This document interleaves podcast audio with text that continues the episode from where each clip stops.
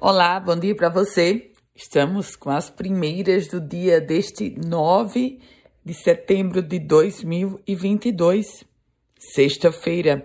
A gente começa o programa de hoje falando sobre esporte, porque o título do Circuito Mundial de Surf não veio para o Rio Grande do Norte, mas ficou com o Brasil.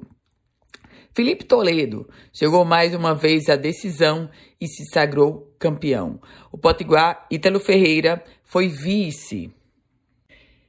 Este é o sexto título do Brasil no circuito e o quarto consecutivo.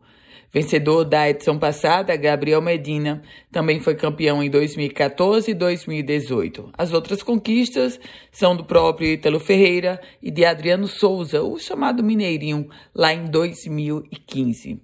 A gente fala agora sobre saúde e drama da saúde.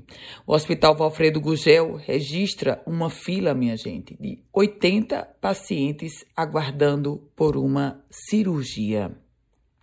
Se ontem nós trazíamos aqui um balanço sobre número de pacientes internados em corredores, essa estatística que eu apresento hoje para você é sobre pacientes que estão aguardando cirurgia, seja no Valfredo, seja em outra unidade, mas estão, infelizmente, é, nessa fila nos corredores do principal hospital do Rio Grande do Norte.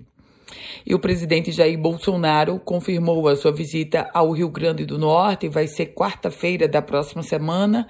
Ele vai participar de uma motociata e de um comício no bairro de Cidade da Esperança, zona oeste da capital Potiguar. Polícia. A Polícia Federal deteve em Natal um empresário de 51 anos, acusado de ter adquirido em 2004 uma empresa prestadora de serviço usando um nome falso. Ele é suspeito também de ter falsificado documentos públicos e, ao longo dos anos, sonegado impostos previdenciários. Desde a compra da empresa, o empresário vinha se passando por uma terceira pessoa, sendo descoberto com o aprofundamento das investigações que aí tornaram possível a comprovação da sua real identidade e a sua localização. PROCON. O PROCON vai fiscalizar no Rio Grande do Norte os estabelecimentos que venderem celulares sem o carregador. Isso porque a Secretaria Nacional de Defesa do Consumidor, o órgão de defesa do consumidor do país, ele definiu a suspensão imediata da comercialização de aparelhos sem carregador. Na prática, isso vai sobretudo, chegar ao é, aparelho chamado iPhone, que hoje está sendo vendido sem carregador. A gente volta a falar sobre polícia porque um homem armado fez um grande arrastão em uma clínica no bairro de Lagoa Nova, zona sul da capital potiguar. O criminoso fez um arrastão, levou joias, celulares, dinheiro de clientes e funcionários. Somando tudo, isso é um prejuízo de mais de 50 mil reais.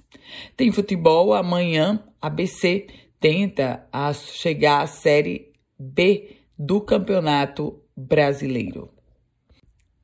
Com as primeiras notícias do dia, Ana Ruth Dantas. A você, um bom final de semana, um produtivo dia. E se quiser compartilhar esse boletim, fique muito à vontade. Ou se quiser começar a receber, basta mandar uma mensagem para o meu WhatsApp. É o 987168787.